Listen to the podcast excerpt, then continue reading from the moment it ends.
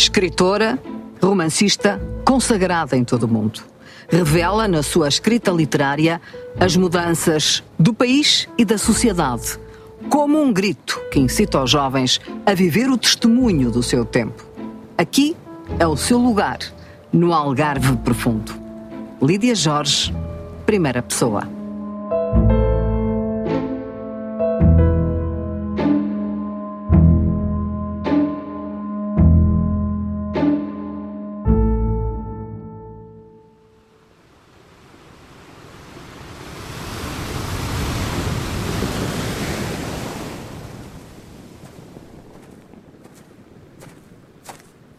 Tenho a ideia de que vivi 800 anos.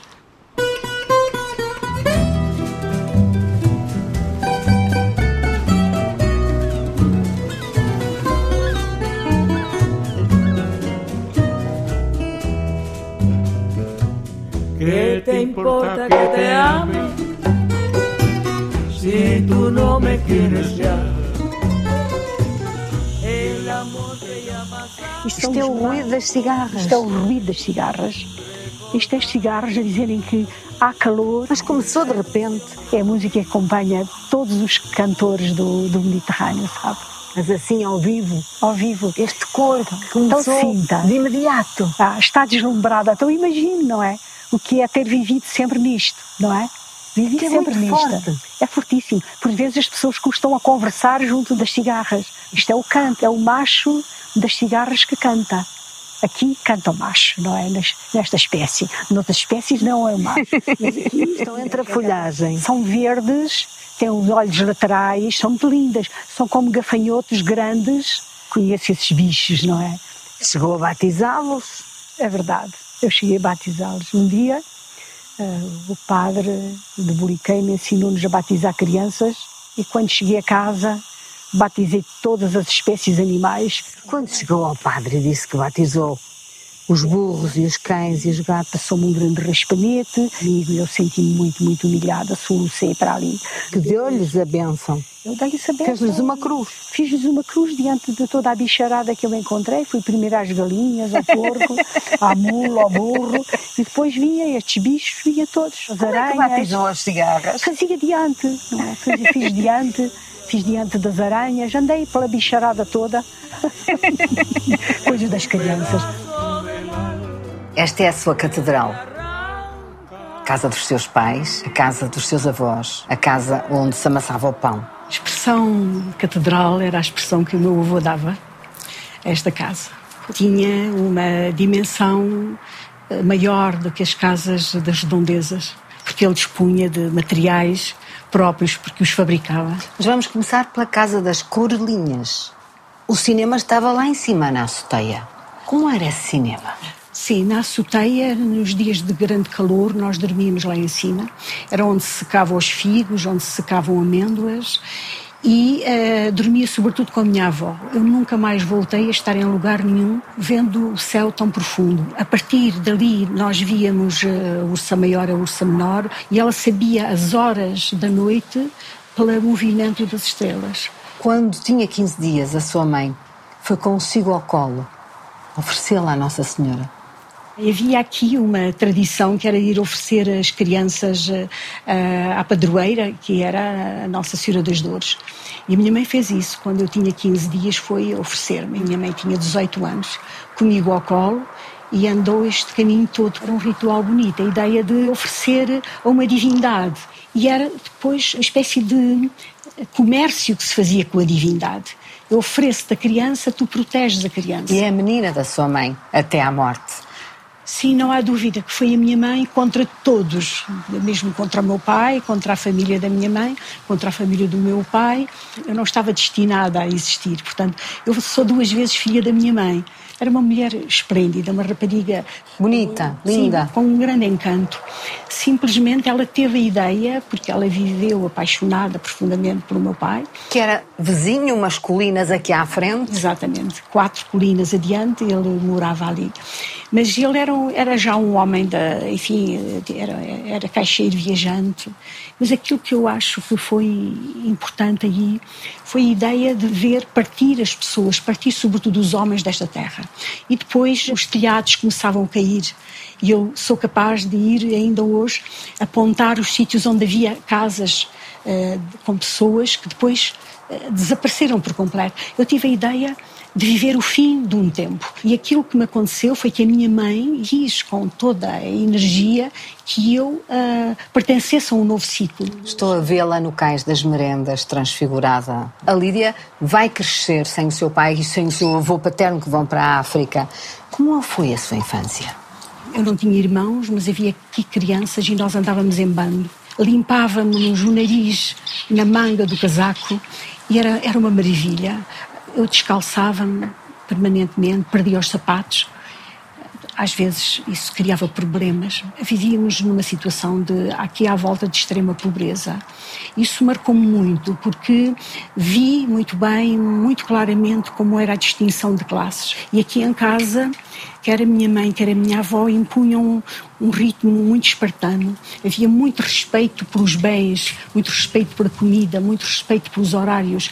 Lembro-me da minha avó, pelas quatro horas da manhã, ela costumava levantar-se para dar de beber aos animais.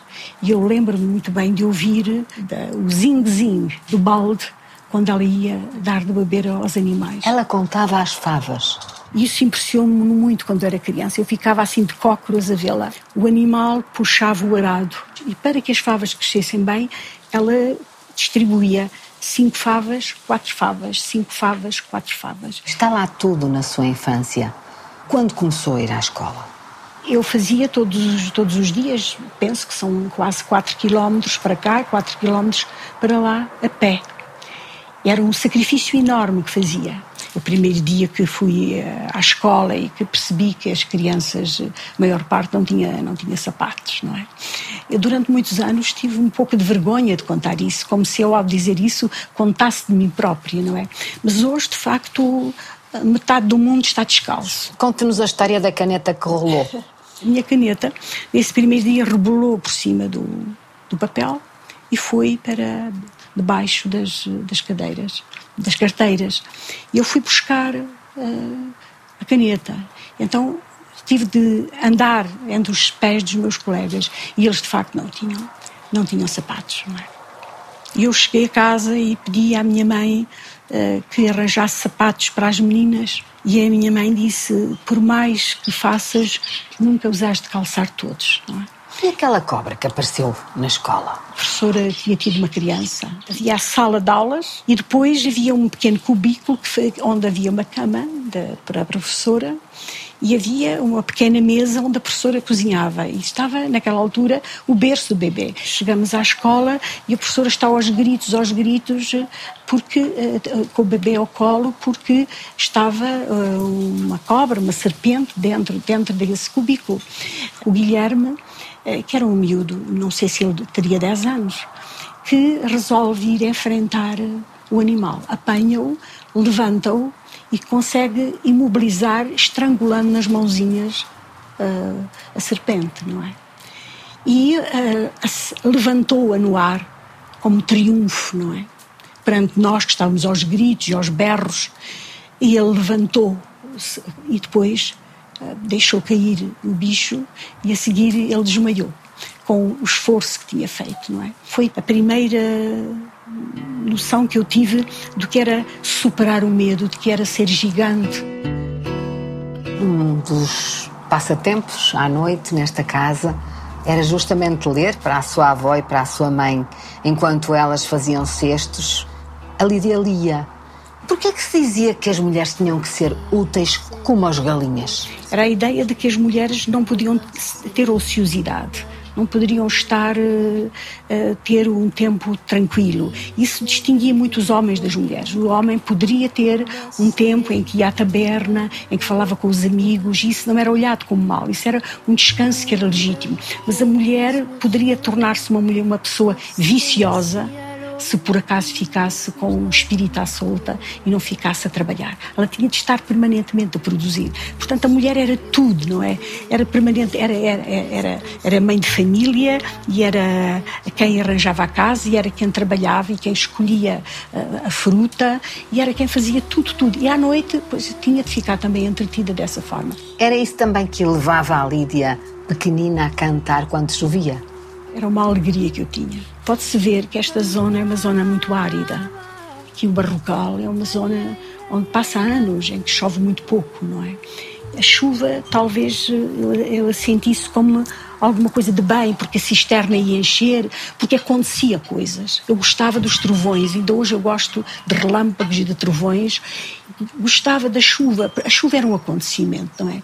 Portanto, a minha mãe dizia que não era preciso vir à janela para saber que chovia, porque eu ouvia-me, me ouvia cantar. E escrever, porque a Lídia começa a escrever por volta dos oito anos.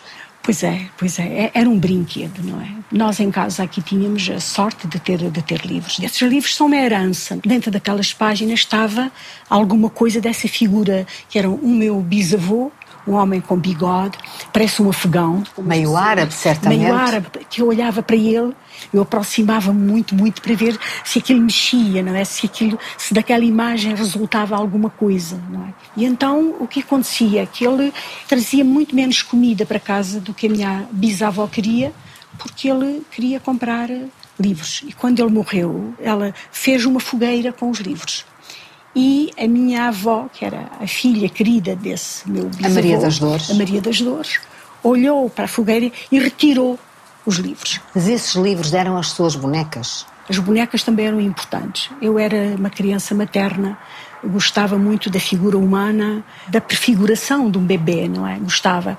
Mas, digamos, uh, os livros eram, sempre foram muito mais importantes. A Lídia diz que é filha da escolaridade. Em que medida? Sim, eu sou filha da escolaridade, da escolaridade pública, da escolaridade do Estado Novo. É, era uma escola com coerência. Aquilo que me parece tinha muitos erros, mas de facto eu tive professores eh, muito bons. Tive professores ótimos. O Dr. Magalhães foi o fundamental. Ele entrava na aula recitando. Vem noite antiquíssima e idêntica, com uma voz, digamos, retumbante, não é? Viviam prisioneiros dos ciclos rurais, nessa altura aqui no Algarve.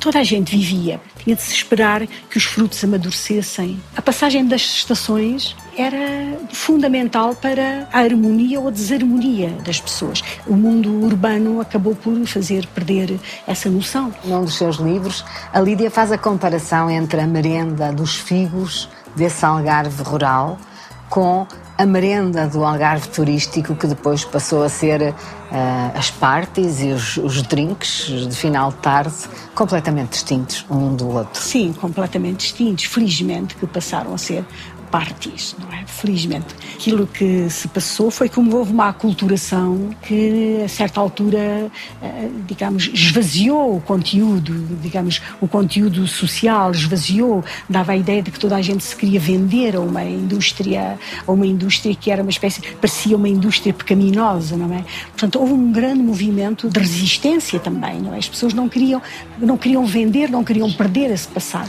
Eu estou-me a lembrar daquele seu personagem do Aldegundes que Parecia saído do fundo do mar e chegado à costa. Isso eu escrevi sobretudo dois livros, O Dia dos Prodígios e O Cais das Merendas, para não esquecer.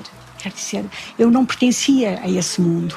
Eu achava, era, portanto, eu tinha, eu vinha de longe, quer dizer, tinha vinha dos 800 vinha anos. Dos, vinha dos 800 anos de trás, mas vinha de uma experiência diferente. Eu tinha feito a universidade, tinha andado por África. Eu queria erguer uma espécie de monumento à beleza daquele tempo. Lídia, há vozes que nos chamam? Nós temos de imaginar que sim.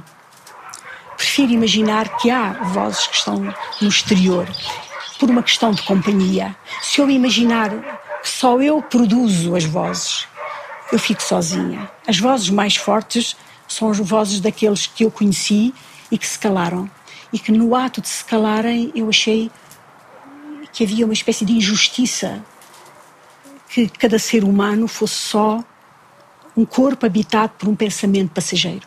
E eu tenho a ideia de que, ao escrever, é uma espécie de carta que eu envio primeiro para esses que estão perto, não é? E depois uma carta que envio para longe. E é essa ideia de que estou num círculo concêntrico apertado. Talvez seja esta eira redonda, não é? Aqui o sítio da minha circunferência. E depois há outras que se vão alargando, alargando, alargando, não é? Chegados aqui, não posso deixar de lhe perguntar sobre essa carta Misericórdia que está a mandar neste momento, algures para a eternidade. De que se trata? É, eu estou a escrever umas páginas uh, a pedido da minha mãe, que pediu para eu escrever um texto chamado Misericórdia. Ela viveu 92 anos e quando ela chegou ao fim da vida, a palavra misericórdia para ela tinha um, um, um sentido muito forte. Ela queria pedir misericórdia, misericórdia para os seres humanos. Ela ficava muito tocada por ver o desmantelamento das pessoas. O final da vida ela viveu uh, observando e escreveu. E escreveu isso porque ela escreveu até ao fim da vida, ela manteve um, um diário. Muitas vezes eu perguntava à minha mãe porque é que ela escrevia um diário e ela dizia para arrumar a minha vida. Ia há uns dois anos antes de falecer. Ela disse-me: Eu creio que morri há muitos anos e só ficou a minha alma. Ela pediu-me isso, pediu que eu desse resposta este desejo que ela tinha de uma harmonia. E depois foi muito injusto, não é? Foi injusto que ela tivesse partido. No meio de uma pandemia? No meio de uma pandemia, tendo eu estado ausente dela 40 dias. Falaram ao telefone? Ela, a última vez que falou, ela percebia, percebeu perfeitamente o que lhe tinha acontecido. Ela descreveu-me perfeitamente o que o Covid lhe estava a fazer. E a última coisa que me disse foi: uh, Deixa-me trabalhar. Muito obrigada. Foi um, um, recado, não é? Um recado uh, muito belo que ela, que ela de facto me deu.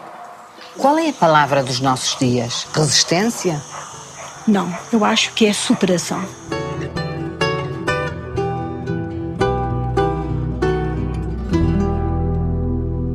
A Lídia costuma dizer que nós só nos conhecemos quando somos confrontados com o espectro da morte. Este é o momento em que está patente a nossa extraordinária vulnerabilidade. A Lídia vai para Lisboa, frequenta a universidade e vai para a África.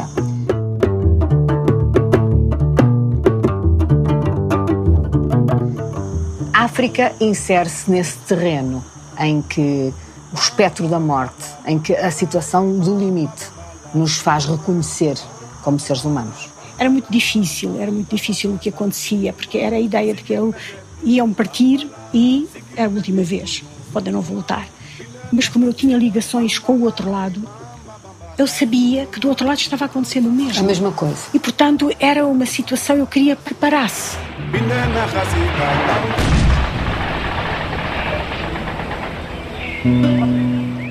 Cada dia mais eu achava que um dia o ressentimento iria ser muito grande. As pessoas nem morriam, desapareciam. Eu estava no cinema, nessa altura eu estava na cidade da Beira, a guerra estava muito forte, estava tudo aquilo, estava muito vivo, muito forte, e foram-me dizer que o Major Moraes eh, tinha morrido em combate e que eu deveria ir para a casa de Rosa Maria. E eu fui, fui pensando que chegava à, à vivenda onde ela morava e que estaria a casa aberta, que estariam já as amigas dela, que estariam militares, estariam muitas pessoas junto dela. Ao aproximar-me, a casa estava fechada e eu pensei, possivelmente isto não foi verdade. Mas ao mesmo tempo e a intimidade ia com uma angústia enorme. Então toquei a campainha e a Rosa Maria abriu a porta e eu fiquei diante dela. E ela é muda.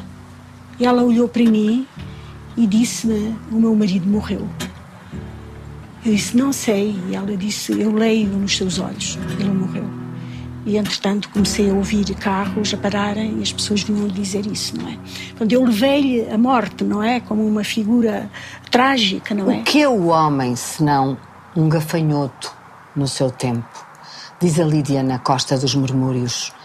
Escreveu justamente para que esses murmúrios não se silenciassem. Sim, escrevi para que os murmúrios, que são as últimas, os últimos sons das palavras, ao menos esses fossem recolhidos. A ideia que eu tenho é de que a memória é precária, dura dura pouco tempo e, portanto, agarrá-la é muito importante. A Lídia viveu entre a realidade dos militares portugueses e a realidade dos autóctones.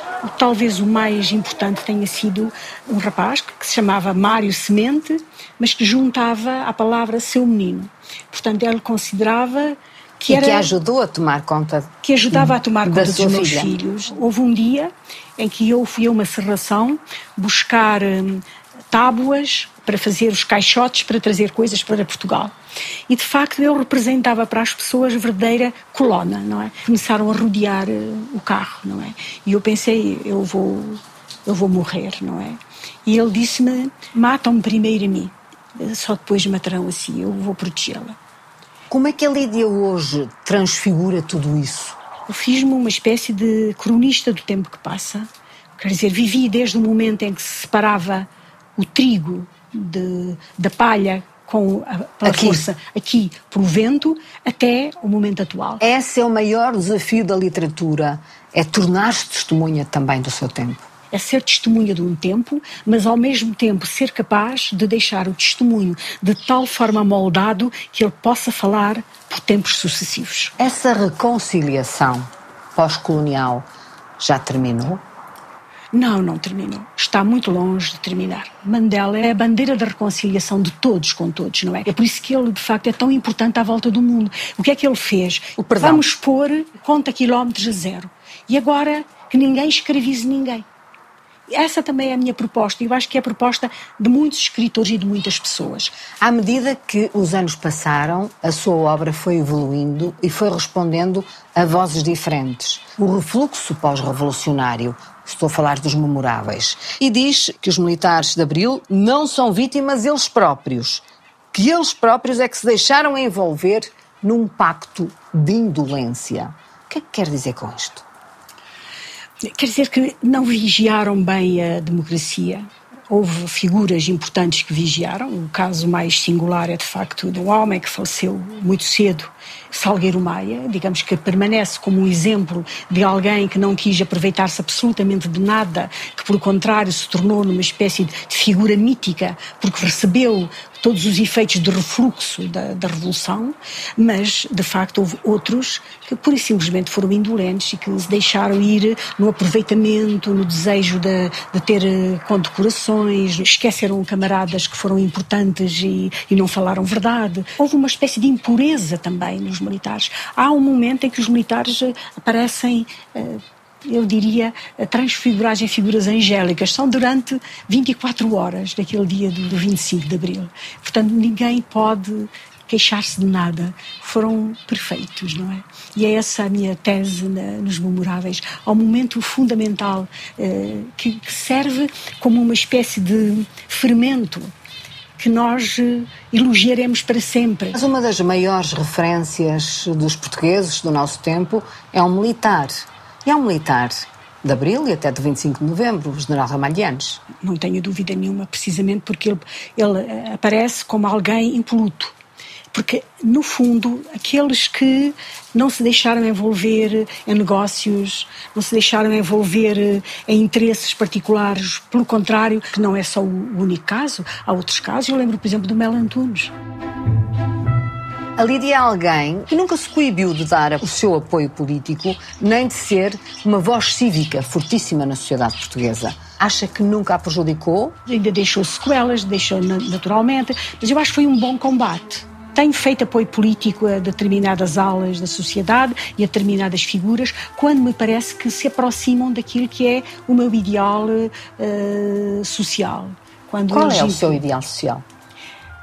É a partilha da riqueza por todos, depois de todos a terem produzido. Se não terá um paralelismo com os sapatos que a sua mãe dizia que nunca calçariam o mundo inteiro? Sem dúvida que tem, sem dúvida que tem. Porque esta minha posição, ela não é nem de esquerda nem de direita. Ela é, pura e simplesmente, uma posição humanista, creio eu. Teve um objeto que saiu desta casa, deste algarve profundo, a manta do soldado, que é, aliás, o título de um livro. Essa manta do soldado era uma manta de caserna do tempo da Segunda Guerra Mundial, não é? O meu pai trouxe da tropa. Para que lhe serviu essa manta? Foi uma manta que me protegeu. Eu tinha a ideia de que, eh, acontecesse o que acontecesse, ela representava a força do meu pai. E houve um outro objeto que ficou, que foi uma pistola. O que é que fazia essa pistola? Deitava-me sobre ela. Portanto, ela estava debaixo do meu colchão e eu deitava-me sobre ela e tinha a ideia de que estava ali uma força defensiva, que nada me poderia fazer mal. Quem é hoje a Lídia Jorge? Estou igualzinho ao princípio. Sou uma pessoa com esperança e, e que amo muito os outros. Amo as pessoas. É quase ridículo dizer isso, não é? Porque quem me ouve pode dizer assim: quem fala assim não é uma grande escritora, é apenas uma boa senhora. Mas eu não me importo. Aliás, eu sigo o conselho do Emerson, que dizia: ser tu próprio, nunca imites. Traçou para si uma meta? Não, não, eu não tracei uma meta. Eu apenas quero ir escrevendo livro após livro, sendo de facto cronista do tempo que passa. E o sucesso, Lídia? O sucesso é bom quando acontece. É tanta maravilha quando acontece que eu não a quero receber eu própria. Eu ponho, ponho assim a minha sombra ao lado e digo que a minha sombra receba esse sucesso, percebe? Para que eu fique disponível para continuar como sou a, a escrever mais. Mas quando aquele livro Misericórdia chegar lá acima, como é que acha que vai ser o olhar da sua mãe? Eu não sei. Eu não sei como é que ela vai receber. Acho que está à espera, não é? Acho que está à espera. Mas, ao mesmo tempo, é um, é um peso muito grande, que é uma responsabilidade muito grande. Ela falava-me do encantamento quando me viu nascer. Veio a minha avó paterna, porque ninguém queria que eu tivesse nascido, não é? Estava toda à espera que no último momento eu morresse, não é? Morresse afogada, morrer, não sei. Mas a minha avó materna, coitadinha, olhou para mim, não gostou nada de mim e disse-me: Ah, coitadinha, uma menina, Deus te batize e te leve para o céu. E a minha mãe ficou tão ofendida, tão ofendida. E a minha mãe dizia: Como é que era possível ela dizer isso? Se eu olhava para ti, eu achava que tu eras tão linda, tão linda. Mas não me respondeu à pergunta. Qual é que acha que vai ser a reação da sua mãe? Há, há, há textos para os quais a gente eh, tende a estar muito próximo da morte para escrever, eu acho. Eu acho que talvez não se saiba nada da vida enquanto a gente não sabe muito sobre a morte. Eu acho que me faltou ter sabido como morreu a minha mãe. Acho que me faltou isso, sabe? Eu não sou. Acho que há aqui uma coisa incompleta, mas isso possivelmente poderá ajudar-me a eu escrever esse texto que ela me encomendou, não é? Qual é a sua relação com Portugal? É o meu país, o que significa que eu abstratamente não o amo. Pelos vícios que tem, pelo atraso que é, em certos aspectos que mantém, por uh, alguns comportamentos da população que eu não gosto, que eu acho que deviam ser diferentes. Mas depois amo profundamente, sou capaz de dar a vida por algumas pessoas do meu país, pela memória do meu país. Então de onde é? Eu sou de várias partes, aqui desta eira. Até dizer, eu sinto-me bem no mundo. Mas é uma mulher dos silêncios. Sou uma mulher de silêncios. Estou sempre habitada por, uh, por ideias, por pensamentos, por projetos. Estou sempre querendo que aconteçam coisas. Gostava que pelo menos um dos meus livros ficasse durante algum tempo como testemunha deste tempo. É capaz de escolher alguns dos seus filhos livros?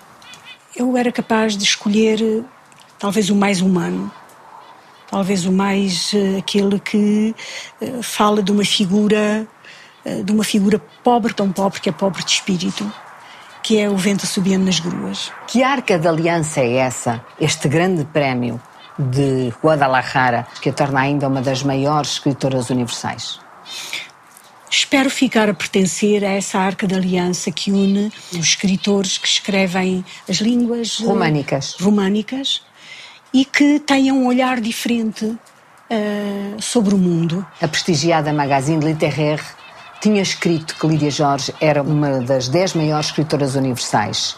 E se fala a ver as nuvens mais azuis? Quando nesta vez me anunciaram, eu estava ali à porta e olhei e havia assim umas nuvens e eu tive de facto essa ideia de que havia uma espécie de harmonia no céu. E eu vi isso, quer dizer, vi tudo mais azul.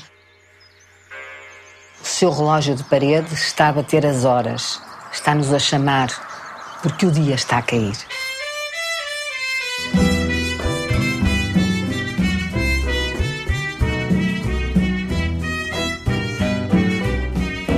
Dos gardenias para ti. Lembro-me da minha avó fazer uma coisa incrível, que era num ano de seca, curvar-se para as eh, plantas e dizer coitadinhas, vão morrer, vão morrer, coitadinhas. É como se fossem pessoas, percebe? Mas há uma imagem que envolve a sua vida por inteiro, ao colo da sua mãe. E veio aqui até este, até esta alfarrobeira que é o navio. Era como chamavam, quando uma alfarrobeira era muito, muito grande, chamavam-lhe um navio, era o navio da terra. Penso que é a primeira imagem que eu tenho na vida e lembro-me, mas ouço perfeitamente a minha mãe dizer-me: vem ver uma coisa. Vinha ver o nevoeiro. Sim.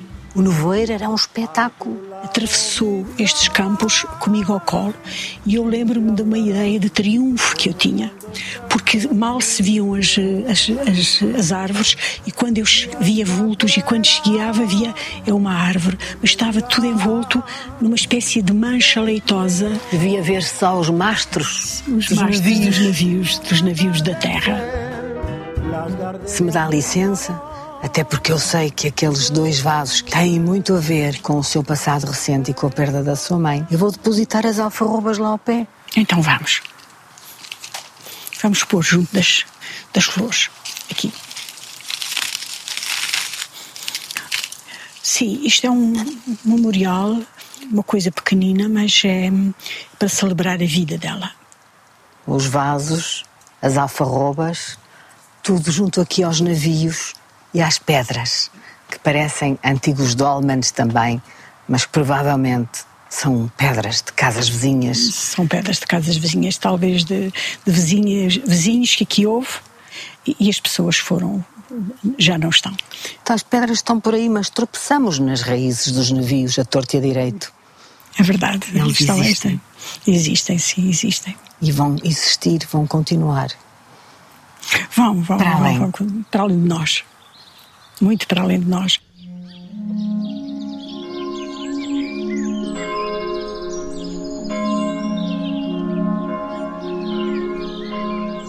A literatura é tangente à religião. Tocam-se. Acho que se tocam, sobretudo perante a ondulação dramática da história. Eu pergunto qual é o sentido, não é? E gostava de ter um sinal, uma resposta. Eu, eu aqui neste, neste sítio, por exemplo, eu sinto-me absolutamente comovida, entrego-me completamente, sinto-me um elemento rebanho da aldeia, fico com uma espécie de, de pena que, não há, que nós possamos estar enganados e que não seja só eu, quer dizer, que seja todo o nosso rebanho, não é? O rebanho das pessoas que aqui entram quando nós estamos em conjunto a, a dizer as mesmas palavras. E o meu receio sempre é que um dia se diga de facto nós somos matéria e apenas matéria. Eu acho que nessa altura a vida humana, na minha perspectiva, não tem sentido. Como é que na sua infância via esse pequeno bebê que adornava as igrejas, sobretudo no Natal, no- na data do nascimento? O meu desejo era de retirar o menino e levá-lo para fora da igreja, para evitar que ele passasse por este tormento. Isto quando eu percebi que era o mesmo, porque demorei muito a perceber que se tratava, ao fim e ao cabo, da mesma criatura, não é? Isso é muito curioso. Que- Queria resgatar o pequeno bebê, menino de Deus, e levá-lo para casa para que ele não morresse. Para que ele não morresse, para que ele não passasse, sobretudo para que ele não sofresse. O grande organista do universo é esse que eu, é esse que eu procuro. Eu tenho esperança de que um dia eu me renda, porque é uma espécie de batalha. No fundo, há uma batalha. Aquilo que acontece da diferença entre os artistas, os escritores e os crentes é que nós interpelamos Deus muitas vezes para o acusar, muitas vezes para dizer porque é que não, porque é que não há uma explicação clara, cabal. E enquanto que o crente é, encontra sempre argumento, não é? Então talvez eu um dia, nesta luta corpo a corpo que eu faço, que é altiva e infelizmente não está resolvida, talvez um dia eu me renda e talvez seja um dia feliz.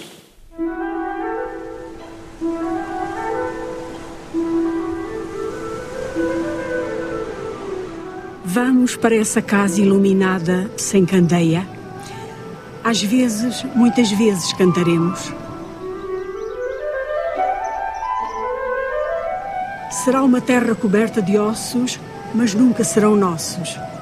Nesse lugar, alguém semeará ervas daninhas, mas nunca serão minhas.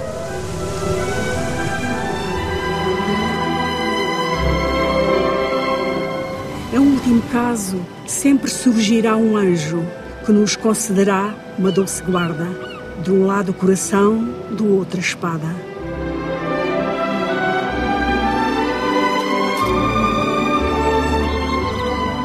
Na hora certa, ele nos entregará um cavalo e o segredo de montá-lo.